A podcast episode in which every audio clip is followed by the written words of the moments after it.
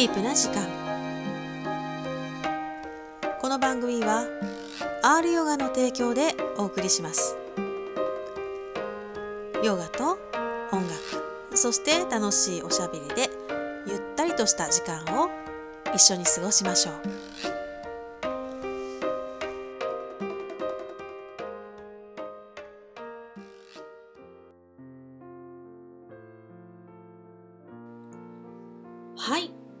皆様お元気ですか？リタです。リタも元気でやっております。ね、えー今日はね河合先生のインタビューの日です。実はですね今日レコーディングに行ってまいりました。河合先生のスタジオで、えー新曲のねレコーディングをしてきたところです。新曲はねあの多分発表はもうちょっと遅くなりますね。多分来年ぐらいになるかな。どうかな。まあライブとかではもう歌えるかなと思いますが「うん、初恋」っていうタイトルなんですよね。皆さんの初恋はどんな感じですか？でした？まあ初恋って言ってもね初恋は細川隆だからね。うん。まあ本当にリアルな恋愛をした高校時代の話ですでそのことをですねまあキラキラした思い出ですよね。今になればね。可愛かったねっていうところで。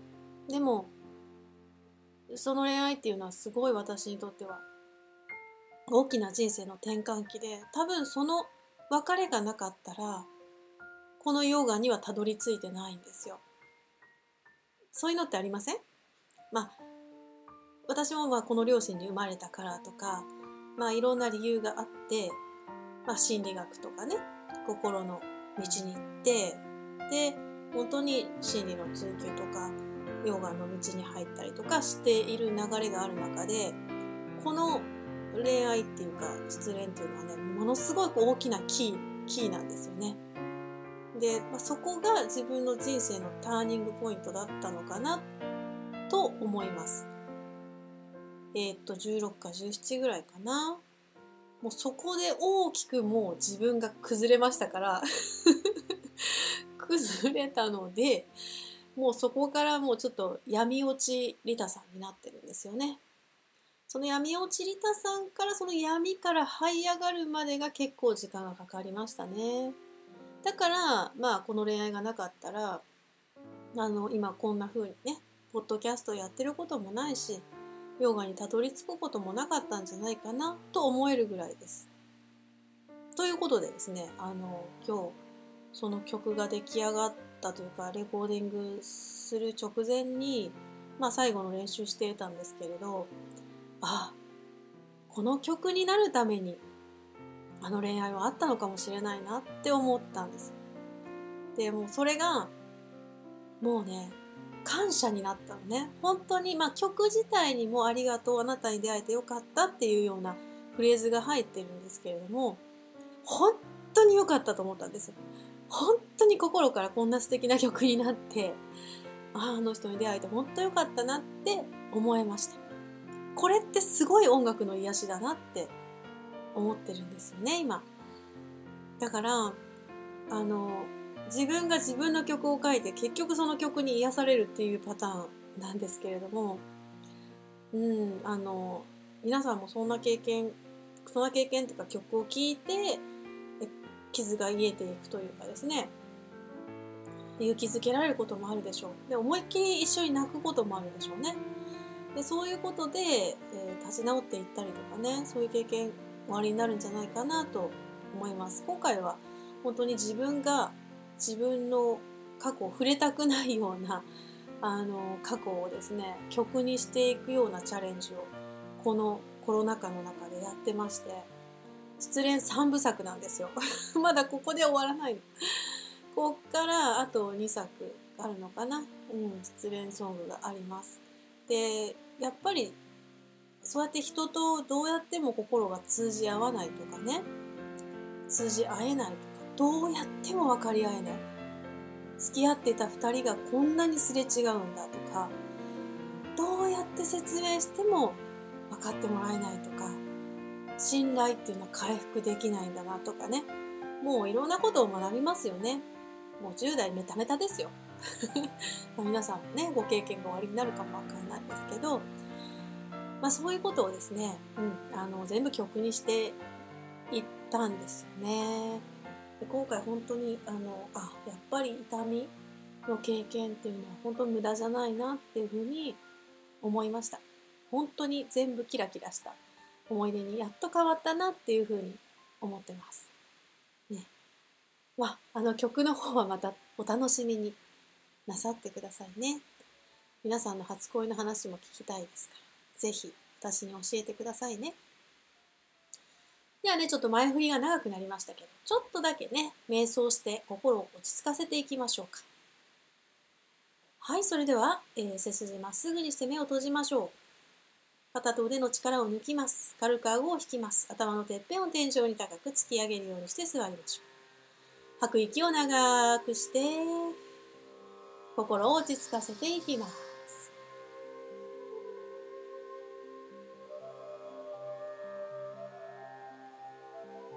自分の喉の奥の呼吸の音に意識を向けていきます。吐くとき、吸うとき、スースーという呼吸の摩擦音を感じ取っていきます。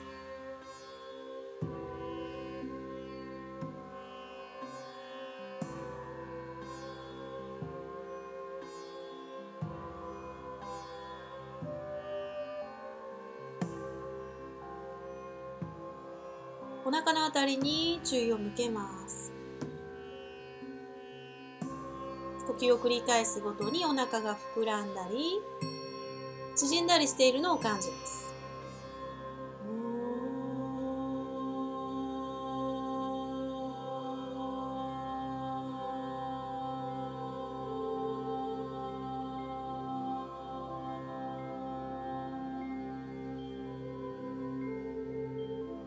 はい、では今度は鼻先のあたりに注意を向けます。鼻から空気が出たり入ったりするのを観察します。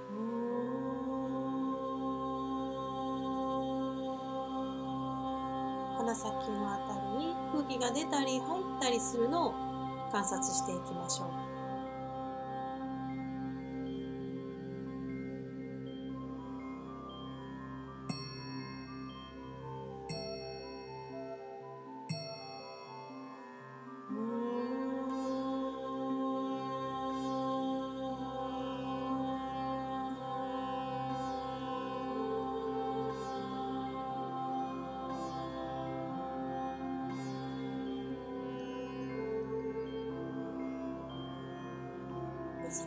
心の中で唱えていきます。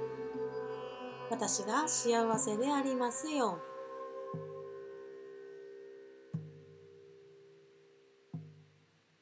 私が苦しみから解放されますように。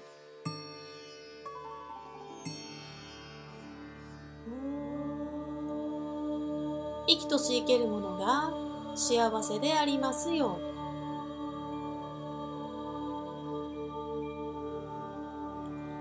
生きとし生けるものが苦しみから解放されますよう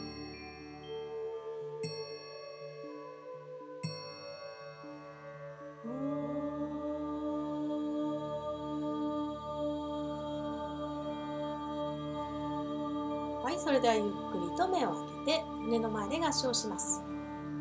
では今日の瞑想はここまでです。ありがとうございました。ではゆったりしたところでお聴きください。ギタのね、2枚目のね、うんえー、アルバムの中に入ってますね。絆の力ですね。これは、えー、リタが作詞してあ、作曲もね、初めてした曲になります。編曲が河合和直先生です。で、お聴きください。リタで絆の力。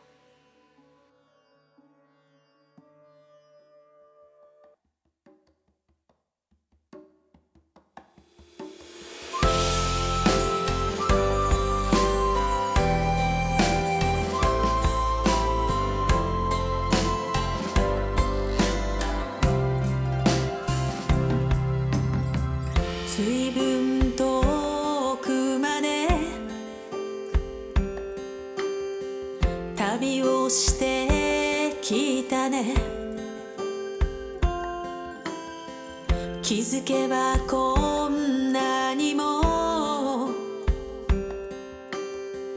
時は流れていた。探していたものはやっぱりここにあった。夕暮れあなたと見上げた空が今も胸に焼き付いて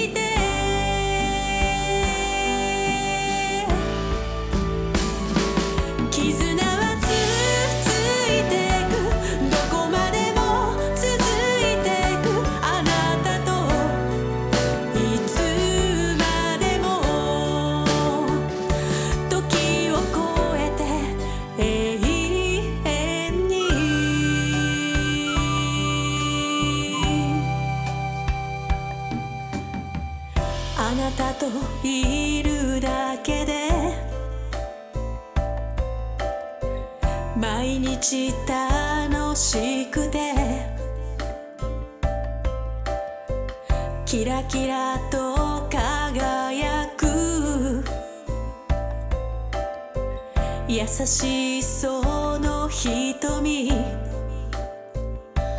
穏やかな微笑みに。救われていたんだ。会えなくなっても。れる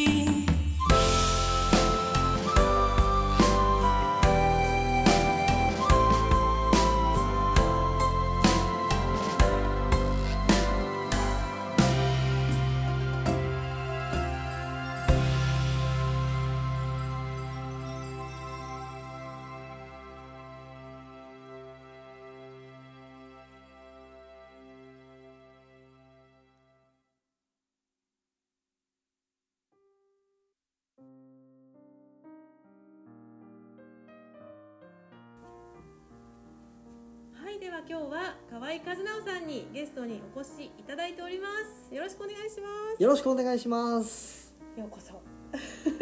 違う今日はスタジオからはい収録させていただいておりますが、念願の食器洗い乾燥機を手に入れたシンガーソングライター河合和直です。よろしくお願いします。そう今日来るや否や、はい。あ、食器乾燥機のあのボタンを押し忘れたとそう。おっしゃってましたけど、めちゃくちゃブルーになりました。ね、想像してください、帰皆さん。汚いね、あ、一回水洗いして入れるんですけど、えー汚い食器をね、うんあの入れてうんうん。スイッチを押し忘れた状態のうん食洗機が、そしてこの暑い中です。そうムンって最悪ですよね。最悪帰です、ったらキュッキュッってなってるよね予定だったのにね。はい。ねえ。いやー怒られはしないんですけど。ねえ。しいので怒られはしないですけど。えらいえらい落ち込んでましたもんね。あははとか言って。そう。ねいやでも変えてよかったですね。念願の。そうですね。やっぱね楽ですでねしょうね。楽です、うん。主婦の味方。ね時間が作れるっていうのは本当にいいことだと思います。そそう,、そうそうそう。大事ですよね。でもはい。余白が大事だって話してましたそうそうそうそうそそうの間にちょっと自分の好きな曲を聴くとかねギタそうそう。ー触るとか。そうそうそうう。んそそうの余白が大事なんでそうですそうです。ね。僕もねうん。庭いじったりとかしたいですし、うんうんうん。でもねあの考えてみるとうん。その時間ができたことによって何がす何をするかっていうとうん。例えばレッスンに使う楽譜を作ったはいりとか、はいうん。あの編曲の仕事を進めるとか、結局そっちに当てていくので、うん。うんだから人に使える時間が増えるわけなんで、うん。うんうん、だったら積極的にねそうですよね。削れるところは削っていこうって私洗濯畳機ってないかなと思って。ああ僕もできるだけ畳みたくないんですわよかるわかる、ね。もう、うん、うち家族4人だからこう分けるじゃん、はい。もうそれがまたそれであー。めめんどくさいよね。めんどくさいんですよタンスに全部ね入れてさ、できるだけ、うん。あの僕服はうん、全部ハンガーです。ああ、うん。もう畳まないそのまま。そうそうそう。あ干しもしないのでーあの洗濯機はうん。引っ越す時に、うん。もう絶対に乾燥機付きにしようって決めてて、乾燥機にしたので一回も干したことないです。あそういうことね。そうそうそうそう。か干してね入れて畳んでが大変そうあれは本当に大変で、うん。あれだけは絶対やりたくわないとかるわかる、うん、そう。そうか。そうそうそう乾燥機派なのね。乾燥機派です今すごいですよ本当綺麗に乾くのね。あのコインランドリー持って行った時ぐらいにうんふっかふかに。なります、本当に、うん。また教えてもらおう。うちのあんま乾かない。やっぱね、そう調べたんですよ。さすが家電芸人。買う前に買う前に徹底的にリサーチしましそうか。たうん。教えてもらおう。はい。次壊れたら。ありがとうございます。はい。はい。ということで今日はね。はいありがとうございました。今日はね。違う違う家電の話で終わった。はいうん。今日はねちょっと学校のあり方っていうか。急に。ょっと急に真面目な感じでしたね学校を作りたいって話をね、はい。で教育っていうことをちょっと話したと思うんですけど、はい。最近ほらコロナ禍においてはい。オンライン化が進んでるうん。感じはうんうん。ちょっと知ってると思うんですけど、そうですねいろいろ聞きますリねアルにうちの子供たちも1人1タブレットはい。持って持って帰ってきてうん。例えばいつ休校になるかわかんないから、はい。あのその時にオンラインできるように、まあ、練習とかしてるんですよね、うん Zoom で授業とか。はい。うん、でそれをあの、まあ、目の当たりにした時に母としてはい。あこれってもしかしたら、うんうんうん。学校に来れなくなっている子たちもいるでしょ、例えば人間関係、まあ、うん。いじめとかさ、うん。あと何？先生がうん怖く先て、嫌い。うん。あるあるですよね。あるあるですうんね1年生の時はよかったのに2年生はこうなって嫌だとかね。いやもんう半分以上は先生の相性みたいなのあるよね。あります。やまっても好きになれない。そう。うん。そういう子たちがいるとするじゃないですか。だから学校行こうとするとお腹痛くなっちゃうとか例えばね。ありますね。うん。でうん。そういう子たちがオンラインで受けれるんだったら、うんそれはそれで結構うん解決するところもあるのかなと思って先生、うん。そういう体験者だし、はいはいはいはい。聞いてみたいなと思ったうんんですけど、うんうんうんいやそれはあの原因によりますけど、ううん。やっぱり人間関係にあの原因がある場合は解決することもあるんじゃないですかね。うんううん。ん、それはすごくいい影響だと思います。勉強したいけどうん、そう、うん。うん学校に行けない、うん、ね、まあ実際にそういじめられてるのであれば、その子たちと関わることがなくなるのうで、ん。うん、あの伸び伸び、うんうん。ううんん、過ごせますし、先生もね、うん。本当この先生いやっていう先生とかね、僕も実際にこれあの、うん、あったんですけど、うん。僕自身じゃなくて。うん。えーうん、僕のその生徒さんでうん。いたんですけどう、ん。うん先生にうん。嫌なことをされたっていうのでああああ行けなくなったっていう子もいたりするので、へうん、本当にあるんでね、うん。そういうこでもとその先生がオンラインしとったら嫌か。結 まあ局どっちみち嫌だと思います。ね 顔見るから。うんそう。うん。ただまあやっぱり関わらなくて済むっていう、まあ距離はすごい離れるからね。うん安心感はあると思いますね、うん。そういう意味ではいいのかなとは思います。私でも先生の状況だったらってさっき聞いたけどはい。やらんのだよね多分ね。僕はもうそこまで来たら、うん。あのー必要ないじゃんってなっちゃうと思うの。自分で自分で勉強できるじゃん。教科書もあるんだから、うんうんうんうん。ってなっちゃうしあのすごい思ってたんですよ。うんまあ今今頃そのタブレット持たせてオンラインとかやってるのも遅いなと思うんですけど、それ以前に、うん。まあ、最初に導入されたのが大学が多かったんですけどオンライン授業、あの大学がね Zoom 使って、うん。あのオンライン授業をやる、うん。でやったらうん。あの大学側のサーバーが重す重さに耐えれなくてうん。あの何十人何百人が同時接続するからあそれで動かなくなったとかっていうのもいっぱいあったんですけど、ーうんうんうんこれなんで Zoom を使うのかなっていうのをすごい思って。て、ほう。うん、ズームじゃなくてもいいんそうなんです。よあれいろいろできる。みんな ZoomZoom って言ってますけど、それこそ今オンラインレッスンだって別にマンツーマンだったら LINE のビデオ通話でいいですし、わざわざ Zoom を使う必要ってなくて。で大学の授業だったら、あのリアルタイムでうん。やる必要って全然ないわけです、ああまあ録画でもいいってことね。そうそうそう。んん先生が一コマ録画しておいて、うん。それを YouTube にアップして限定公開で URL を生徒さんに送ればね、うん。生徒はうん。自分が都合のいい時間に見れて、うんうん勉強できるわけうんですよ、うんだからあのリアルタイムで接続しなきゃいけないこともないです出席し取りたいのかな？まあそれもあると思いますけど、でもそれって結局いくらでも あの映像と音声オフにするじゃないですか、うんうんうんうん。だから何やってるかわからんね。そうそうそうそうそね。オフにしておいて、まあそうだよね。そうそう 1, うん。1時間後にまた戻ってくればいいだけなんで。だからねまあやる子はやるしやらない子はやらまあないんで、そうだよね。学びたいっていう気持ちがあるからとか、そうそうそうそう。むしろ学ぶ子にとってみれば、うん。要はオンラインってうん。電話と同じわけですよはいはい電話1時間ずっとしてたらうん。それだけに縛られるじゃうんうんないですかうん、それもすごいもったいないなっていう。うんうんうん、それも古いなと思うんでだからオンリアルタイムにする必要はないっうんうん。ていうのはすごい思うんですよね。リアルタイムじゃなかったらちょっと見たったかもしれんって感じ？うん、あそういうのあの実際やってましたもん、うんうん。あの真剣ゼミをやってたんですけど、うん、その頃にそういうシステムあったので、そうそうそうそしたら自分の好きな時に、ね、そうそうそうそうそう。やりたい時にできるよね。そうですそうですん。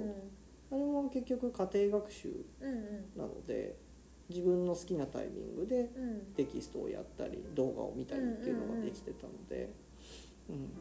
で高校も通信制だったから自分のやっぱりタイミングで勉強するっていうのをやってましたし、おオンライン？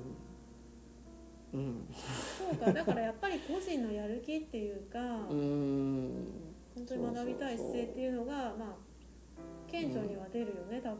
そうなんですよね、うんなのでうーんと解決する部分もあるんですけれども、うんうん。これから出てくる問題でこういうのがあるだろうなっていうのはうん。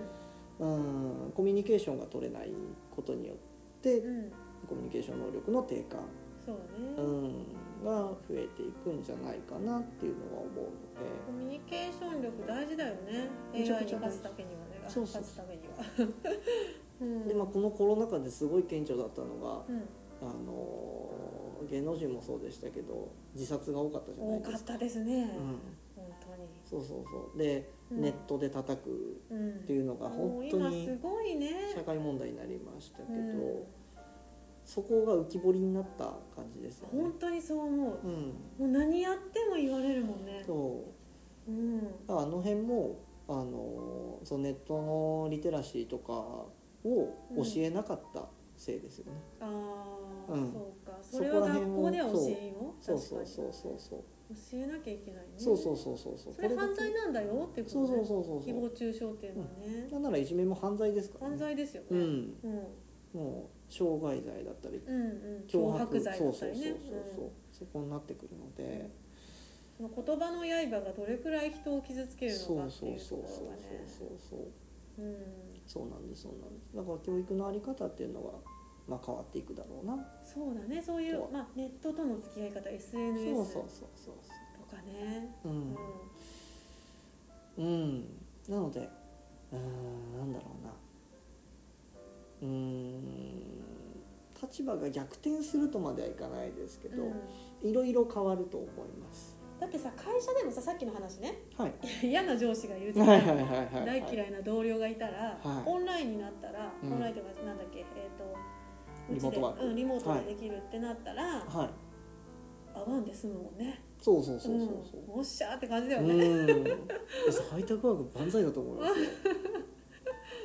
僕もお家大好きっ子ですからね。うんうんうんうん、いいよね。うん、すごくいいと思います。あの余計な付き合いがなくなって嬉しいっていう声もあったりしますあーあのその後飲みに行こうぜ的なやつねそうそうそう。そううんうんうん。お昼を誰と一緒に食べに行くかとかね。そうそうそうそう。そう余分な気は使わねえよね。そう、うん、寂しいとこもいっぱいあるでしょうけど、でも本当にうん業務に集中でできるかな家だと。どうですか？在宅ですよね結構。そうですね。うん、僕はすごく心地いいですけうどね。ん、うん、心地よさを作らなきゃね自分でねそういうそうですね。ね。うん、うんうんそれこそだからうん。なんだろう。子供の頃からそうだったんですけど、うん。あの秘密基地作ったりとかするのが好きだはいはいはい。ったので、自分のそのスペースを作るのが好きだったうんんで、うん。そこから始まりあの DTM うんうん。でうん。あのパソコンで全部自分の曲を仕上げるっていうのはいはもそうですけど、うん。その自分だけの空間を作るのが好きだったので、うんうんうん。リモートワーク万歳ですよ万ね。ね。そういう人はすごい向いてるでしょね。そううそうそうだからそういう、まあ、コミュニコミュニケーションが苦手だった人もはい。逆に活躍できるかもしれないよね、能力がすそごい高けれうですね。ば。ただうん。リモートワークになったら、うん。むしろコミュニケーション能力の方が大事になってくると思う。結局そこかみたいな。ね 結局そうでしょうね。そうですそうです。うん。まあ仕事によりますけど、うん。あのーロボットができる仕事はなくなっていくのでそね。そのスピードが多分これでもっと速くなるんじゃないかなと思う、今までは会社に行くだけ行って、うん。パソコン開いてるだけで仕事してるように見えた人ああそういうたち人もいたいた、ん。そうそうそうそう。うん、ソリティアやってるでしょみたいな人たちが。おったおった、ところがそれリモートワークになるとうん、もう何かしら自分これやりましたっていうものをタスクがあるもんね。そう出さないと仕事をしてないのがバレバレになるので。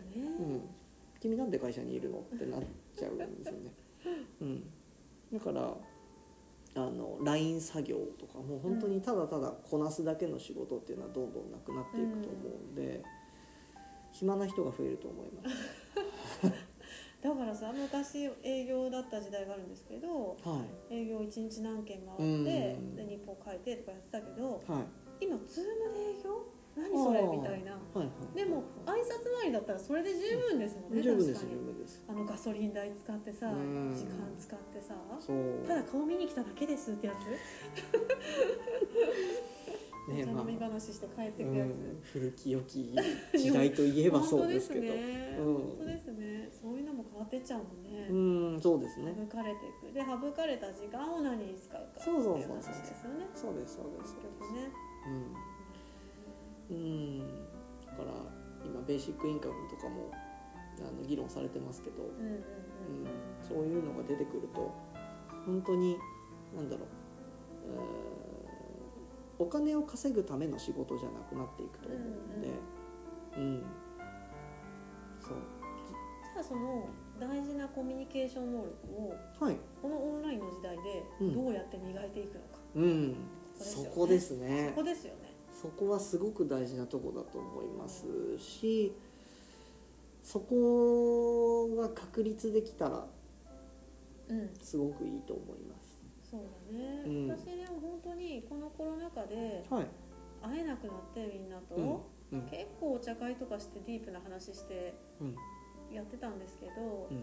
まあ、それもできないからもうん。うオンラインでディープな話しようみたいなのを月1回続けてるんです。めちゃくちゃいいですね。うん、でもやっぱりねそれがなかったらまずかったなと思います、うん自分でも本当に打ち明けれる人たちに対して、うん自分の不安とかはい。苦しみを話す機会がうんうんうん。本当減ってるから、うんだって世間話すらなくなってるんだから、うそそこら辺の立ち話とかもなくなってるからもはい。うそれが私の生命線だったんですよね、結構、うんはいだからオンラインでもちゃんと向き合うみたいな、うん。あの時間っていうんですかね、うん。安全な仲間で、うん。あの話し合うってうんいうか、不特定多数でバーってやるんじゃなくて、うん。うん。あのオンライン飲み会っていうまたその軽いものでもなくて やったことないんだけど、うん、なんかそういうのが私にとってはね、うん、すごく良かったしその人たちとの絆が薄れなかった、ううん。んから多分いつか会える時もそのままうん。でいられるだろうなと思いました。だからはい。コミュニケーション面倒くさいから、はい。やめちゃおうかじゃダメだってことですよね。そうそうそうそう。今ね。話すのが一番いいと思います。そうですよね。ボール投げてどうやって返ってくるかって分かんないじゃないですか、うん。人とのやり取りって。だからその安心できる間柄うんうんだったらその言葉選びの失敗とかうんうん。うんある程度許容できるじゃないねです失敗してめちゃくちゃ怒られたからねこの間そうそうそうなっちゃうので。でもその失敗できる環境でそうねそうそうそううんそうそう。そうこれどう？思うとかね。そう。そう相談できたり。うん。そうだね。すごい大事ですよね。そうですね。うんだから、あの僕がそのよく参考にさせてもらってるボイストレーナーさんうん。がいらっしゃるんですけど、うんうん。その方もメジャーの第一線でうん。活躍してるアーティストさんについてるボイストレーナーさんなんですが、その方の著書の中にうん。生徒さんにあの敬語の使い方はい。があのうまく使えるようになりましょうっていうのを教えるんですって。で最終的にはあの天皇陛下とあのこう気兼ねなくお話しできるぐらいになってねって言うんです。素敵。そう。だから、あのなんだろう。自然とあだ丁から礼寧儀とかそうそうそうそう。いうのも含めてなそうそう。相手への尊敬とか。そうそうそう。最初はやっぱり言葉ってどれを選べばいいのかうんうん。ですごくうまくね話せなかったりすると思うんですけどだんだんやっぱりそれも慣れてくる相手に失礼でなくてなおかつこうだんだんと親しくなれるようなそうそうそうそう適度な距離をそう取りなそうそうがらそうそうそう。うん。へえ。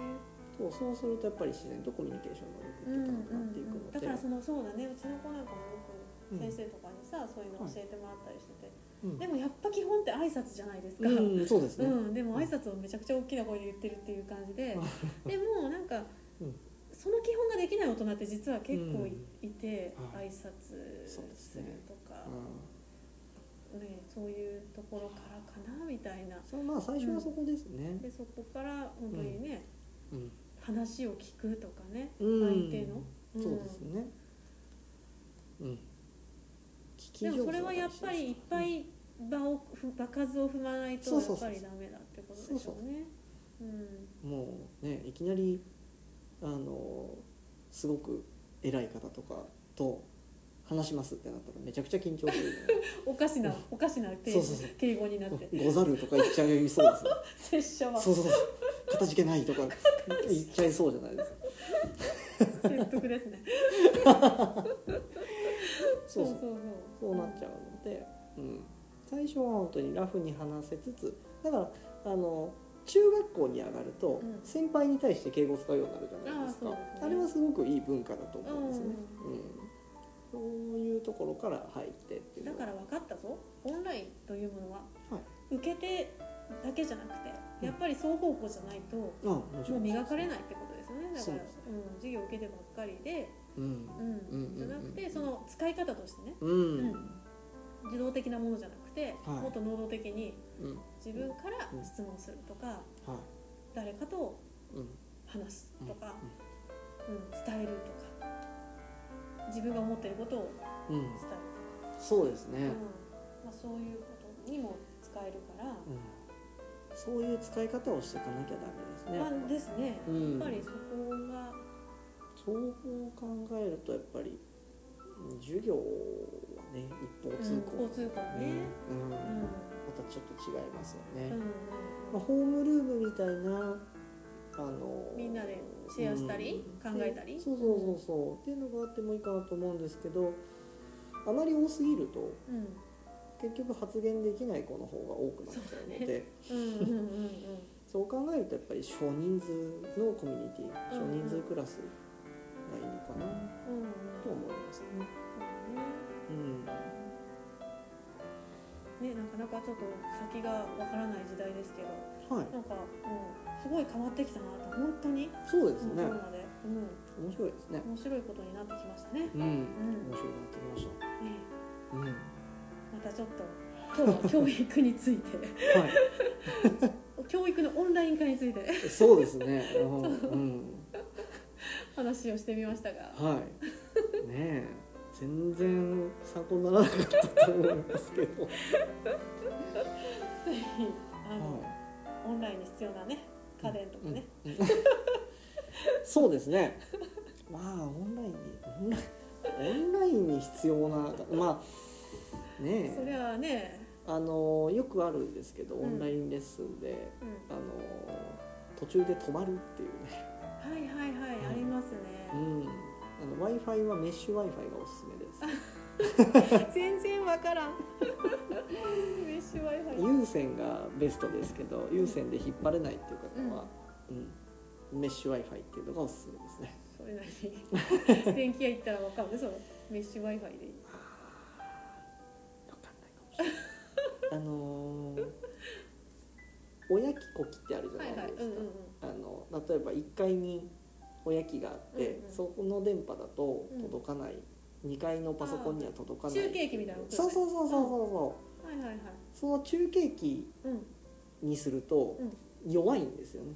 どんどん電波弱くなってくるかろうじて届くけどうんうんうん。っていうレベルになっちゃうので、それがメッシュ w i f i にすると、うん。もうその中継機っていう概念がなくなるので。そうなんだ。そうそうそうそうそう。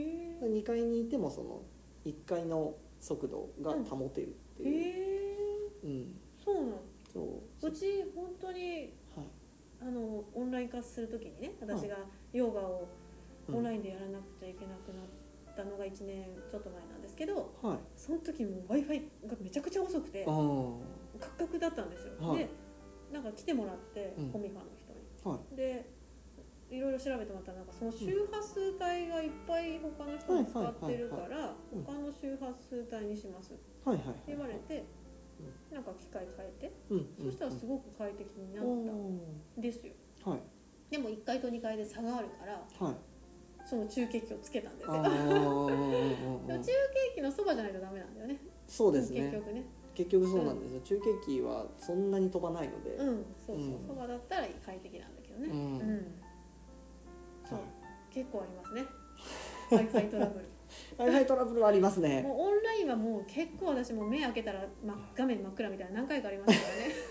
真っ青ですよそしたら私。ちょっとそっか。それは怖いですね。怖いです。もう大体目閉じて瞑想してるじゃないですか。あはいそれでは目を開けてって言ったら真っ暗 それた。は怖い。いつからいつから？ってあちょっとゾッとした。チラチラ見とらなあかんのでしょうけども私はもう完全に自分も入って。薄めで。かなうん。なるほどねそれは怖いですね。ねいろいろ。いやー。まあそういうのを乗り越えてですね。ね。勉強してやってきましたけど、なんとか、なんとか順応しないと。この社会。にね早いとこ 5G にねうん。ね行き渡るといいですけどね、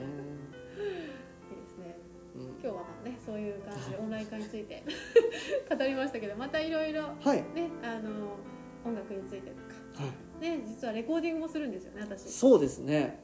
もう。来週再来週ですね。ですね。うん、今新しい曲をねキラッキラの曲を。キラキラですね。いい曲だと思いますすごく。素敵に編曲していただいて、そうですね。ね僕今までで一番好きかもしれないです。本当ですか、うん。うわ嬉しい。一応タイトルをこそっと教えると皆様に「初恋」っていうね、あー。タイトルなんです。あ言っちあゃキュンキュンしちゃう。締め付けられる。胸が。ね。胸が。あそんな締め付けられる初恋だったんですか？超新鮮かしら。いやー本当ドンキに息切れが止まらない。求心だ求心、初恋ですか、うんまた長くなっちゃうのでねねまた初恋が完成した頃に語りますか。初恋そうですね。うん。語りますか。初恋について。そうそう。まあ皆さんもそんなね、うん。あの思い出せるようなそんな曲になったらいいなと思って。ねえ、うん。キュンキュンしてもらいたいですね。ねキュンキュンしてもらいたいですね。ね。また発表が楽しみですね。ね。はい。ありがとうございました、はい。今日はね河合和直さんにえ小石さんにお越しいただきました、またよろしくお願いしますありがとうございましたありがとうございました失礼します河合和直さん、ありがとうございました。今日はね、オンラインについて語りました。ね、オンライン化、急速に進みましたね。リタさんのオンライン化もですね、このコロナ禍になって進みましたけどね。進んだのか？うん、まあ、あの、やれるようになったっていう感じですけれどね。あの、ようやくです。もう必死に できるようになったかなっていう感じですけどね。やっぱりね、私はね、相手の顔が見えるのが好きですね。うん、ライブなんかでも、やっぱりインスタライブだと相手の顔は見えないのでね、なんかやっぱりリアクションが見たいなっていうのはありますよね。なヨガは、あの、私の画面を見て、で、えー、ていうんですかね、あちらの生徒さんの、えーマイクとビデオはオフな状態でやってますね。あのみんなのポーズを見ながらやるっていうやり方だとやっぱり気が散ってしまいますのでね皆さんが。で見られているっていうのの緊張感とかねそういうのがあると集中できないんじゃないかなっていうのがあってあのしてないんですよ。うん、ただその後のお話とかはねどうしても一言だけでも喋りたいですね。おはようございますとかね。うん、なんか一緒にやってるぞっていう感じがあるとリタもすごい嬉しいのでね。うん。なのでオンラインのお話し会とかね、うん。より深く話せるので嬉しいですね。まあでも何よりね、皆さんと目の前で、なんて言うんでしょうか、そのエネルギーというか気を感じながらやるのが一番楽しいですよね。幸せですよね。まあそんな日がやってくるのを楽しみにと。ただね、オンラインで良かったなって思う点は、あのーなんて言うんでしょうね。離れている人でも、その人の講座を受けられるっていうのが、ね、すごいメリットですよね。今までだったら、新幹線使ってとか、一泊泊まってとかでやらなくちゃいけなかったことが、自宅でピッとね、つなぐだけで、えーその人の講座が受けられたりとか、お話が聞けたりとかね、そういうのってすごいですよね。うん。そう、リタさんのヨガクラスも昔は、そのコロナの前はね、あの、新幹線でわざわざ来てくださって、で、ホテルも取って、2、3日滞在して、ヨガのクラスを受けて帰られるっていうようなね、方もたくさんいらっしゃいましたのでね、うん。そういうことを考えれば、オンラインでつながれるっていうのはいいことだなと思うし、ぜひね、あの、この状況が変わったら、こちらに来て、名古屋の方に来てですね、えークラスを受けていただきたいなと思いますし、もう会ってね、いっぱい話したいですよね、近くでね。そんなことをですね、ウキウキしながらですね、リタは楽しみにやっております。うん、メリット、デメリット何でもね、裏表あるなっていうのをね、まあ、今回も感じましたよね。ぜひ皆様も、まあ、活用しながらですね、えー充実したオンラインを活用しながらも、えーリアルを充実したですね、えー毎日を送っていただけたらなと思います。ということで、今日はここまでです。ではまた次回。ね。次回からはですね、えー、伊藤先生の、えー、愛知学院大学の伊藤先生とね対談インタビューが始まりますのでお楽しみになさってくださいね。それでは皆様秋も深まりますがどうぞお元気でお過ごしくださいませ。リータでした。バイバーイ。暗くなるまで夢中で遊んだ。砂場に隠したダイヤモンド。いつからだろう。なくしたんだと。思い込んでた自分と仲直り。ごめんなさいの。愛してるで。強くき